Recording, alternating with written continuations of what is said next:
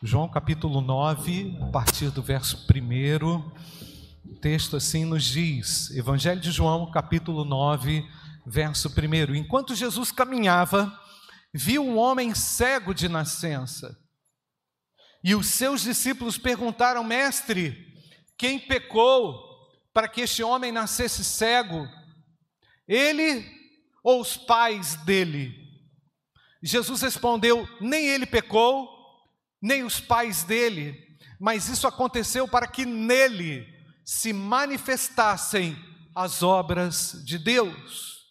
É necessário que façamos as obras de Deus, as obras daquele, perdão, daquele que me enviou enquanto é dia. A noite vem, quando ninguém pode trabalhar. Enquanto estou no mundo, sou a luz do mundo.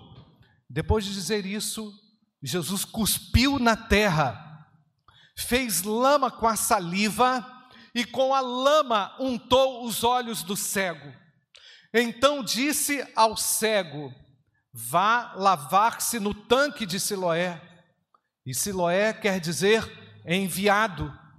O cego foi, lavou-se e voltou vendo. Então os vizinhos e os que antes o conheciam de vista como mendigo, perguntavam: Não é esse o que ficava sentado pedindo esmolas? Uns diziam: É ele, outros: Não, mas parece com ele. O homem dizia: Sou eu. Então lhe perguntaram: Como foram abertos os seus olhos? Ele respondeu: O homem chamado Jesus fez lama, passou nos meus olhos e disse: Vá ao tanque de Siloé e lave-se. Então fui, lavei-me e estou vendo. Glória a Deus, amém, irmãos? E eles perguntaram: Onde está ele? Respondeu: Não sei. Levaram aos fariseus aquele que antes era cego. E era sábado, o dia que Jesus fez a lama e lhe abriu os olhos. Então os fariseus lhe, lhe perguntaram: outra vez como podia ver. E ele respondeu: Ele pôs lama sobre os meus olhos, lavei-me e estou vendo. Por isso, alguns dos fariseus diziam: Esse homem não é de Deus, porque não guarda o sábado. Mas outros diziam: Como homem pecador faz sinais como estes? E houve divisão entre eles. De novo perguntaram ao cego: o que você diz a respeito dele, uma vez que ele abriu os olhos? E ele respondeu: É um profeta. Os judeus não acreditaram que ele tinha sido cego e que agora podia ver, enquanto não chamaram os pais dele e lhe perguntaram: É este o filho de vocês, que vocês dizem que nasceu cego? Como é que agora ele está vendo? Então os pais responderam: sabemos que este é o nosso filho e que nasceu cego, mas não sabemos como agora está vendo. E também não sabemos quem lhe abriu os olhos. Perguntem a ele, pois já tem idade e poderá falar por si mesmo. Os pais dele disseram isso porque estavam com medo dos judeus pois estes já tinham combinado que se alguém confessasse que Jesus era o Cristo, seria expulso da sinagoga.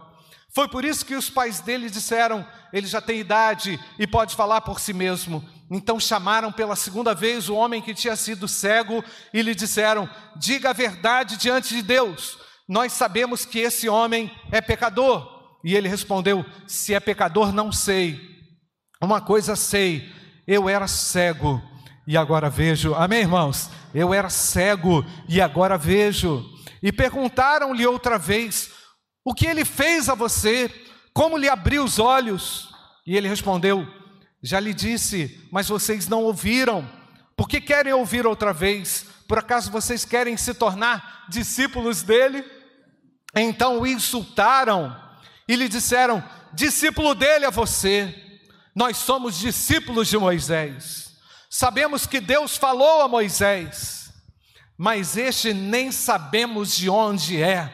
O homem respondeu: É estranho que vocês não saibam de onde ele é, mas ele me abriu os olhos. Sabemos que Deus não atende a pecadores, pelo contrário, se alguém teme a Deus e pratica a sua vontade, a este atende. Amém, amados? Obrigado, Pai, pela tua palavra. Dá-nos compreensão, entendimento, clareza para entendê-la e para praticá-la em nome de Jesus. Amém, Senhor.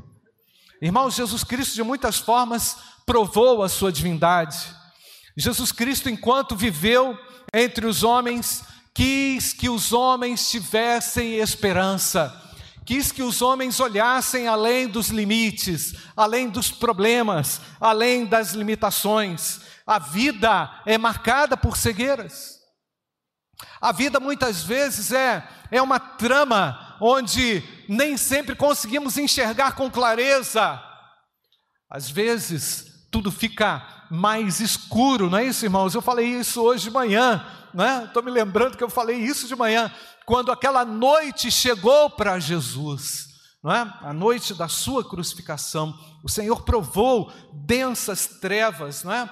A ausência da, da, da, da luz propriamente dita, refletida no dia. E é isso que o texto apresenta, irmãos.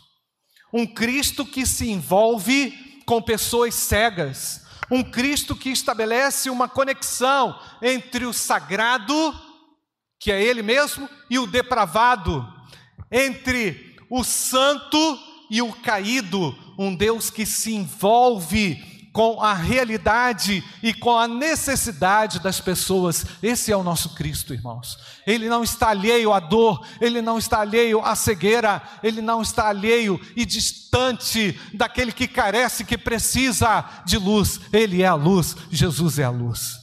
Então, o texto fala de alguém que havia nascido cego de nascença. Eu não sou profissional da área, irmãos, mas eu, é, eu, eu li alguma coisa e, e a visão ela se estabelece pela interação dos neurônios da retina com a luz que vem do exterior. Há um estímulo, não é, irmãos? E se por alguma razão qualquer a criança não for submetida a esse estímulo luminoso, desde lá dos seus primeiros anos, os primeiros dias de vida, primeiros meses de vida, ela pode crescer sem nunca ter enxergado. Há uma outra característica aqui interessante, irmãos, que 80% das informações a respeito do mundo, não é? do nosso meio ambiente, nos chegam pela visão. A visão ela cumpre um importante papel, um sentido para a compreensão, para o desenvolvimento também dos outros sentidos, não é? Muitas vezes é, acontece um barulho ali, um livro que caiu, é, alguma coisa caiu, você quer logo perceber o que aconteceu. Ah, o sentido da visão capta um, um entendimento, um, ah, um, reflexo de um outro sentido, e esse jovem, irmãos, é, não conseguia é, se desenvolver como deveria em razão da visão, da falta da visão. O texto diz que ele era cego de nascença, e em outros momentos o texto fala que Jesus é, lhe abriu os olhos, ou seja, ele tinha os olhos cerrados, fechados, por alguma razão ele não conseguiu ah, desenvolver a sua visão cego de nascença, e o texto diz também que ainda tinha virado um mendigo, não é? Então, irmãos, é uma, criança que cresce sem a visão, ela, ela acaba tendo um, um, sério prejuízo no seu desenvolvimento e na sua percepção de mundo, né? A vida passou para esse homem aqui, que ficava ali no tanque de Siloé, ele passou e a, a vida passava e só sobrava escuridão e a dependência do outro e a dependência também de uma esmola, não é? Então, irmãos, além desse menino ter ficado seriamente comprometido com a sua relação com o mundo, ele ainda teve que lidar com algo mais pesado ainda, mais difícil, que era o alijamento, que era a discriminação, que era o banimento, porque o versículo 2 diz isso aí, não é? E os seus discípulos, os próprios discípulos de Jesus, aqueles que andavam com o mestre, chegaram para o mestre e perguntaram: ah, Mestre, quem pecou para que este homem nascesse cego? Foi ele ou os pais dele? Veja bem, irmão, se ele era cego de nascença, como é possível esse homem ter pecado no ventre da sua mãe? Percebe o absurdo? Será que esse, esse, esse homem lá, na sua formação, é? É, ele, ele já havia pecado? Portanto, irmãos, isso é real, era, era uma realidade na vida dos judeus. Você tem um problema, tem pecado. Você tem uma situação difícil é? na sua saúde, há algo por trás disso. Portanto, aquele homem era também condenado, era também, tinha que viver com o peso da condenação por, esse, por essa teologia distante da realidade e distante da verdade. Mas Jesus chega para desfazer as falsos, os falsos ensinos. Jesus entra na história, e quando ele entra na história, ele entra com a sua verdade, e a verdade de Cristo é libertadora. Amém, irmãos? Portanto, ele age nos antagonismos, nas nossas dificuldades, nas, nos nossos extremos, né? Um momento de extrema cegueira, um momento de extrema felicidade, é um momento ali de extrema infelicidade, é o momento da intervenção de Deus. Que maravilha, meus irmãos! Jesus destrói os argumentos hum, humanos, os argumentos falsos, mentirosos, com o argumento do céu. E olha o argumento do céu, lá no versículo 3, Jesus respondeu: o que, que ele respondeu? Vamos ler, igreja. Nem ele pecou, mas isso aconteceu para que nele se manifestassem o que, irmãos? As obras de Deus. E aí, irmãos, entra um ponto aqui muito importante que eu queria esclarecer para os irmãos. O nosso Deus é um Deus criador. Você quer conhecer a Deus? Nós estamos falando aqui do conhecendo Deus e fazendo Sua vontade. Quer conhecer a Deus? Para você poder conhecê-lo, você precisa aceitar que o nosso Deus é um Deus que criou todas as coisas e sustenta todas as coisas com o poder das Suas mãos. O fato de sabermos, irmãos, que o nosso Deus é um Deus criador, parece algo tão simples, mas tão profundo e tão conectado com essa história, porque onde havia, onde nada havia, passou a existir algo. Onde, onde nada conseguia é, progredir, acontece o desenvolvimento, acontece algo extraordinário. Deus cria através dos seus métodos naturais Jesus Cristo é conhecedor de todas as coisas, ele criou o mundo e ele estava ali diante daquele homem, apresentando uma nova dimensão de vida e uma nova oportunidade. Então, eu quero falar a você que tem vivido na escuridão, que tem vivido na cegueira, que Jesus Cristo pode perfeitamente abrir os seus olhos, você pode é, ter um encontro com Jesus nessa noite, você pode ver a luz do céu, amém, amados? O nosso Deus é um Deus criador. Nós não podemos desprezar, irmãos, a doutrina da criação. Na Bíblia, desde o livro de Gênesis, Deus é identificado primeiramente como soberano criador. E é por isso que ele é Senhor do universo. irmãos, na nossa na minha classe de escola bíblica, nós estamos estudando os atributos de Deus. Nós estamos vendo como Deus criador soberano é um Deus que governa, que consolida a história, que não faz nada errado, que com sua vontade permissiva faz com que situações ou circunstâncias ocorram na vida dos homens. E era exatamente assim. E eu não estou querendo dizer que Deus provocou aquela cegueira, não estou dizendo isso, porque isso iria contrariar a própria bondade de Deus, iria contrariar a própria essência de Deus. Mas eu estou dizendo que o Senhor reconhece a queda, a falência do homem distante de Deus e todos nós, meus queridos, presta atenção, todos nós vivemos em maior ou menor intensidade os efeitos destrutivos da queda. Nós precisamos de um Deus criador. Nós precisamos da criação de Deus, da reformulação de um Deus que é capaz de mudar a nossa história. E eu não sei como você tem chegado até esse ponto da história, pastor. Eu tenho chegado até aqui, mas são muitos altos e baixos, é muita crise, eu não consigo sair, a minha vida está enrolada, eu não consigo perceber quem é Deus. Eu preciso conhecê-lo, mas eu não sei como eu vou sair desse embrólio, dessa situação desgastante, difícil para mim. Eu quero dizer a você: o Senhor lança luz sobre a sua escuridão. Ele pode perfeitamente iluminar os seus olhos, trazer clareza a você, trazer luz no seu mundo interior, libertá-lo definitivamente das trevas. Aleluia! O nosso Deus cria onde não existe nada. Eu sou apenas uma criatura ínfima, carente, pequena, cheia de pontos cegos. Eu preciso da luz de Deus, aleluia. Eu preciso de Jesus. Meu amado, você precisa desesperadamente de Jesus Cristo, Filho de Deus. Eu quero que você saiba que Jesus declarou no meio daquela situação complicada entre o cego de nascença e uma falsa noção religiosa, não é, por parte dos discípulos, a necessidade urgente de uma resposta.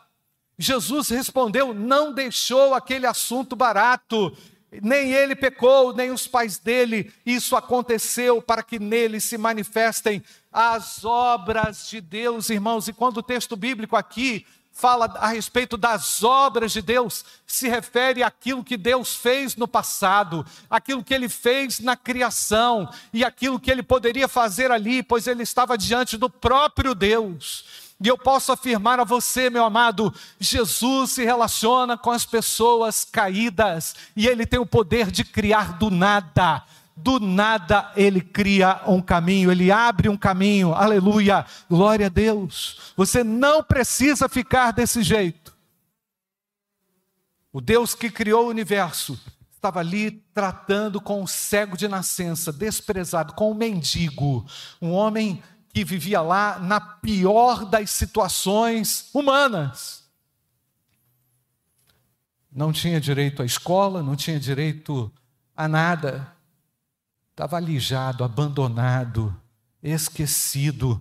E a esse e esse Deus maravilhoso apresenta-se como a luz, como naquele dia lá no Gênesis ele disse: haja luz e aconteceu luz. Amém, irmãos? Então, se Deus decide, não há quem o impeça, não há quem tenha poder para impedi-lo.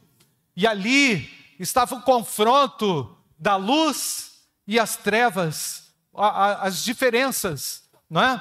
Aquilo que, aquilo que, que era o fim, deixou de ser o fim e passou a ser o início, porque Ele é a luz. Eu só enxergo a Deus e só conheço a Deus quando Ele lança a sua luz nas minhas trevas. E peça a Deus nessa noite: Senhor, vem lançar luz sobre o meu coração. Eu estou perdido, eu preciso da luz de Deus. Deixa a luz do céu entrar no seu coração. Meus queridos, esse texto é maravilhoso, porque revela Cristo, revela a obra de Deus, ou a obra, ou as obras que Deus faz na vida do ser humano. Sem Jesus Cristo, o homem vai continuar andando nas trevas, na rejeição. Então, esse homem vivia num aspecto a, a, a social, na, na, perspectiva social, da pior forma possível. Não tinha, talvez, amigos, estava lá abandonado, deixado de lado. E eu quero dizer, sem aceitar que há um Deus criador e um Deus sustentador de todas as coisas, não conseguiremos conhecer a Deus. E tem muita gente nas igrejas, tem muita gente nas igrejas querendo a solução dos seus problemas, mas não querem conhecer a Deus, não querem conhecer a vontade de Deus. Na verdade, as bases teológicas para o que conhecemos sobre o ensino da salvação estão pautados no fato do que de que Deus existe e que ele é Senhor pessoal, soberano, trino e existe desde a eternidade, e um momento falou, trouxe a esse universo a existência a partir do nada. Mestre, quem pecou para que esse homem nascesse cego? Ele ou os pais dele? Jesus respondeu: nem ele pecou, nem os pais dele, mas isso aconteceu para que nele se manifestem as obras de Deus. Eu queria que você pensasse aqui, aqui comigo. Deus criou o universo do nada. A Bíblia diz que no princípio Deus criou os céus e a terra. Antes do universo ser criado, nada existia, exceto Deus Trino. Em um momento, Deus eterno falou, trouxe à existência o espaço a partir do nada, sem o uso de qualquer material previamente existente. E a Bíblia diz lá em Gênesis que Deus criou o homem de onde, irmãos? Do pó da terra. E é incrível, irmãos, a conexão de João capítulo 9 com o Deus Criador. Porque Jesus usa aquele pó da terra untado com a sua saliva, usando a matéria que ele mesmo criou, para untar os olhos daquele homem. E aí ele passou a enxergar, não foi isso, irmãos? Não, você está errado, não passou a enxergar, não. Teve um outro comando, não teve, irmãos? Qual foi o comando? Desculpe induzir você ao erro. Mas qual foi o comando?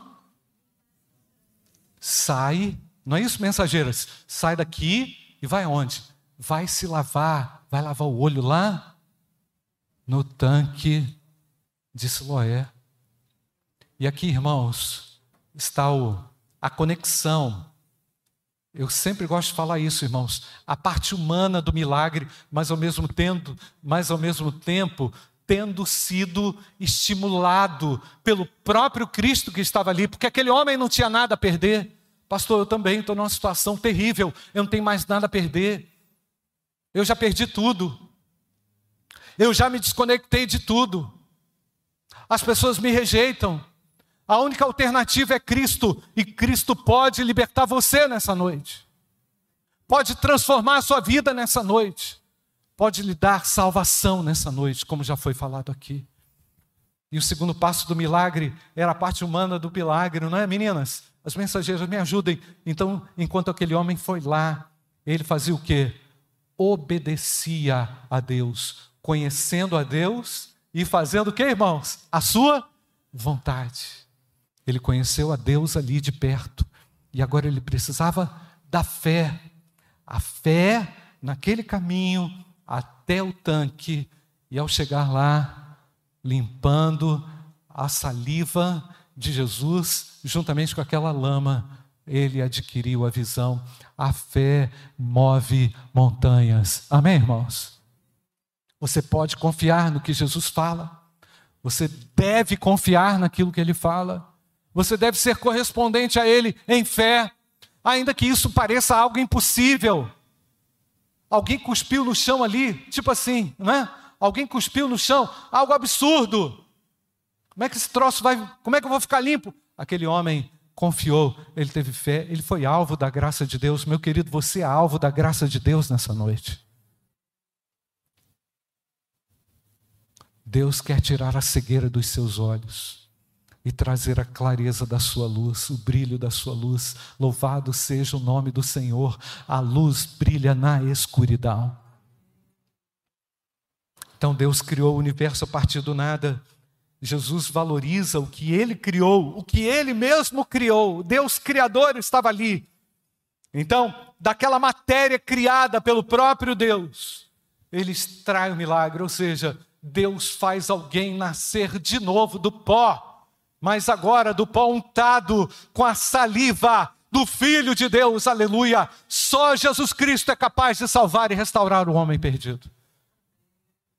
Do pó, da cinza, a materialização ali da, da saliva misturado com o pó da terra. E tudo isso unido a uma correspondência de fé daquele cego produziu o milagre. Deus criou o universo por sua própria vontade e por sua espontânea vontade, ele parou tudo para ir ao encontro daquele cego. Eu posso dizer para você, meu amado, Deus marcou um encontro contigo nessa noite.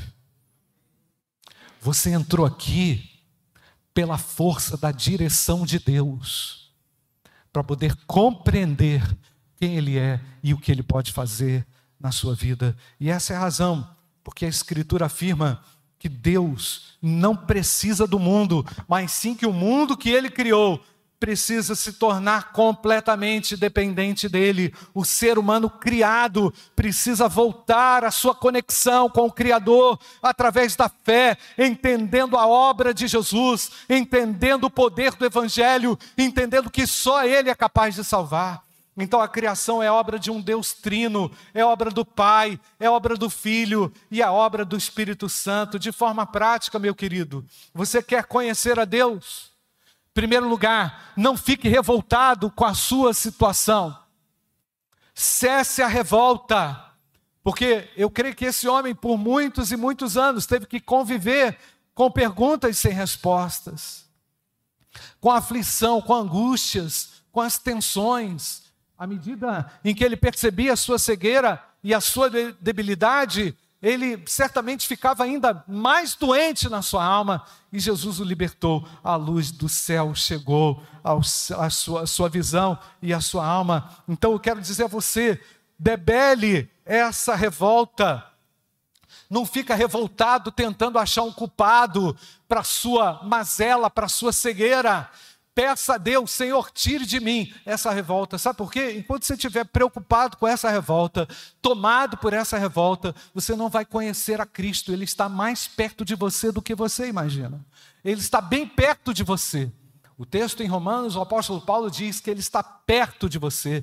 E o, e o mesmo texto em Romanos diz que é, é a partir da sua confissão, é a partir da sua, da sua, do seu reconhecimento de quem ele é que ele vai produzir algo tremendo no seu coração. E esse homem, é, eu creio que ele já tinha passado por essa fase de revolta, por essa fase mais aguda da sua vida, e agora é a hora da intervenção e do milagre de Deus. Louvado seja o nome do Senhor Jesus. Ele cura o cego, ele traz luz na escuridão. Versículo 26, nós estamos quase concluindo. O que ele fez a você? É bem interessante essa pergunta. O que ele fez a você? Como lhe abriu os olhos?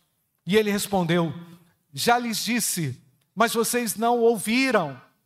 Então agora fica aquela aquele diálogo entre os pais, o cego e os judeus. Os judeus não queriam ouvir, não queriam reconhecer. Para eles eram servos de Moisés, citaram Moisés. Lembrei até aqui do Josian, não é? no testemunho dele, não é? Nós somos servos de Moisés. Moisés que viu a sarça ardente, não é? Ah, então eles criam nessa revelação e não creram no Filho de Deus, não creram em Jesus, então não, não quiseram ouvir. E por que querem ouvir outra vez? Por acaso vocês também querem se tornar discípulos dele, ironicamente? Percebe, irmãos? E o, o, o, o aquele que, aquele já, que já conseguia enxergar, já conseguia ver estava até fazendo uma pegadinha com os judeus, não é? Então o insultaram e lhe disseram: discípulo dele é você. Nós somos discípulos de Moisés. Sabemos que Deus falou a Moisés, mas este nem sabemos de onde é. O homem respondeu: É estranho que vocês não saibam de onde ele é, mas ele me abriu os olhos. Sabemos, olha só, irmãos, Presta atenção, hein?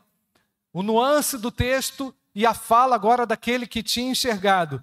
Sabemos que Deus, o que está escrito, irmãos? Não atende a pecadores. Pelo contrário, se alguém teme a Deus e pratica a sua vontade, a este atende. Diretamente, o cego que agora enxerga pela intervenção de Jesus dá um, dá um efeito virada de mesa em cima dos judeus, dizendo que eles eram pecadores, Pecadores são vocês, porque agora eu conheci o Filho de Deus, eu sou livre. Percebe, irmãos? Enquanto os judeus estavam apegados à religião e às suas tradições e ao sábado, não conseguiram perceber a grandeza de Jesus. E agora o cego diz que Deus não ouve a pecadores. É lógico, irmãos, que nós eh, precisamos entender esse texto dentro desse contexto, mas Deus ouve a pecadores arrependidos. Amém, igreja? Ele ouve a pecadores arrependidos, a pecadores que, que reconhecem o pecado e que querem ficar livres do pecado. Será que você quer ficar livre do pecado? Será que você quer que Deus traga luz na sua alma? Ele é a luz, ele pode iluminar os seus olhos, ele pode perdoar os seus pecados. Ele está aqui nessa noite. Feche seus olhos. Será que você pode deixar a luz de Deus entrar no seu coração? Será que você pode, nessa noite, reconhecer a Cristo numa relação pessoal? Nós não estamos falando, olha aqui, gente, o Senhor está indo aqui, não é no atacado, não, é no varejo. O Senhor vai na individualidade, o Senhor vai na pessoalidade, o Senhor quer entrar aí na sua cegueira. Ele quer tirar você dessa situação de rejeição, de humilhação, de vergonha. Ele pode perfeitamente entrar com a sua luz nessa hora no seu coração. Eu não sei como que você entrou aqui nessa noite, mas deixa a luz do céu entrar. Feche seus olhos, ore por alguém. Se você já recebeu a luz de Deus, se você já é alguém que, que foi salvo por Cristo, ore por alguém que ainda não recebeu a Cristo, alguém que está aqui, ele está perdido, está tentando se encontrar. Quem sabe esse seja o seu momento. Enquanto você ouve essa música, você pode perfeitamente tomar uma decisão e dizer: Senhor, traz luz sobre a minha vida. Eu vou deixar a luz do Senhor brilhar no meu coração. me rendo a Jesus Cristo. Eu o reconheço como filho de Deus. Quero falar com você que entendeu a mensagem e sabe o que ele pode fazer por você. O Espírito Santo está falando com você aí no seu coração. Você vai precisar tomar uma decisão. Eu decido nessa noite deixar a luz do céu entrar. Eu reconheço que não há quem possa fazer isso. Eu reconheço que não há quem possa transformar a escuridão do meu coração. Só Jesus pode fazer isso. Onde você está, feche seus olhos. Pastor, eu reconheço a Cristo e eu reconheço que eu preciso dessa luz. Onde você está, levante a sua mão. Eu quero orar com você. Eu quero orar com você. Alguém, Deus abençoe aqui. Deus abençoe você. Há mais alguém? Onde você está? Levante a sua mão. Eu quero orar com você. Você que está permitindo, Deus abençoe. Pode abaixar a sua mão ali em cima. Você que está permitindo que Jesus entre com a sua luz. Nós vamos orar por você. Que Deus abençoe ali atrás, ali. Deus abençoe. Você que permite que Jesus entre com a sua luz. Não é? Ah, mas alguém, levante a sua mão. Eu receba Jesus. Deus abençoe ali, meu filho. Você ali atrás. Eu quero orar com você. Ah, mas alguém, eu careço da intervenção da luz de Deus na minha vida. Eu preciso disso. Deus abençoe ali. Deus abençoe você ali atrás. Eu vi você. Ah, mas alguém, levante a sua mão. Jesus está aqui. Ele tem a luz, Ele é a luz, Ele pode transformar a escuridão da sua vida. Você que está afastado da igreja, afastado da comunhão com Deus, está longe do corpo de Cristo, o Senhor chama você de volta, Ele quer você de volta. Onde você está? Eu quero orar com você. Levante a sua mão. Eu preciso me reconciliar nessa hora. Você que se, você que levantou a sua mão, Vem aqui à frente, nós vamos orar com você. Você que levantou a sua mão, vem aqui, nós vamos orar com você enquanto o grupo canta. Vem aqui, você que levantou a sua mão, pode chegar aqui, nós vamos orar com você. Nós vamos orar. Amém. Amém.